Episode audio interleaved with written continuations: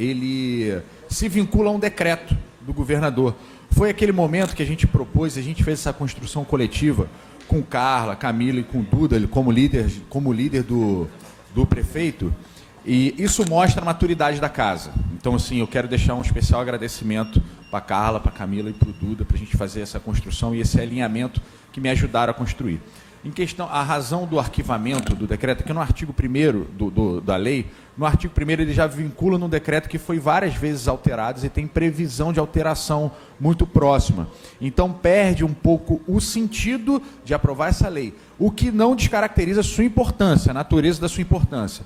Tivemos o cuidado de estudar no, no final de semana muito a questão da pandemia e realizamos até uma pesquisa no retorno da retomada da pandemia na Europa.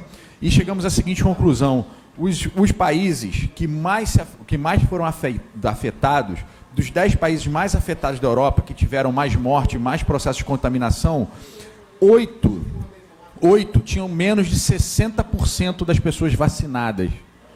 E os países que seguraram, como Portugal e Espanha, já estavam acima de 80. E aqui fica o parabéns para a secretária Thais, para o prefeito Pasolini, que Vitória está despontando na vacinação. Então aqui a pandemia está, num, está controlada. Nós não temos mais aumento da taxa de, de transmissão, a gente reduziu isso, o que pode fazer com que a gente realmente reveja um projeto de lei e coloque para a gente fazer uma resguarda da cidade em relação à festa, às festas clandestinas.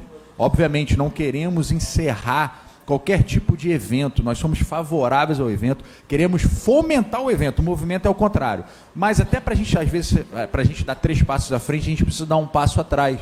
Foi nessa questão. Até para quem trabalha direito e quer fazer evento direito, essa lei é uma lei super importante, porque tem muita gente que cumpre regras. Então, fica aqui minha ponderação. Eu rogo pelo arquivamento para não perder objeto, para evitar retrabalho na prefeitura em relação ao veto e o retorno daqui para discussão de veto, o que gasta-se tempo e dinheiro, mão de obra para análise, e que a gente realmente venha aqui e faça uma discussão madura, saudável, sobre o processo de trabalho num possível repique uma onda, o que quer que a pessoa fale em relação à pandemia. E mais uma vez, o pedido para que todos se vacinem. A vacina, estatisticamente, já provou que é, o, que é positivo. E tem muita gente que não está querendo se vacinar. Então a gente roga para o prefeito fazer uma busca ativa uma busca ativa das pessoas vacinadas, realmente ir lá, chamar, trazer, que muitas vezes não dão por falta de condição, e vamos começar a vacinar os mais jovens. Ano que vem, a educação volta com força total, os, as crianças retomam para o colégio, e é muito importante que nesse processo os mais jovens já entrem já entre o ano letivo vacinado, ainda que seja com a primeira dose. Isso vai fazer total diferença na, na, evolução da pandemia. Então fica aqui o pedido, e é um pedido que eu faço para todos os prefeitos e para o governador. Vamos descer com a vacina, vamos fazer uma busca ativa, vamos intensivar, vamos intensificar. E também quero aqui fazer, aproveitar com o pessoal da saúde e falar que vocês são os grandes heróis da vacinação. São vocês são os grandes heróis, sabe porque vocês estão lá vacinando todo mundo. São vocês, é o pessoal do município que vacina.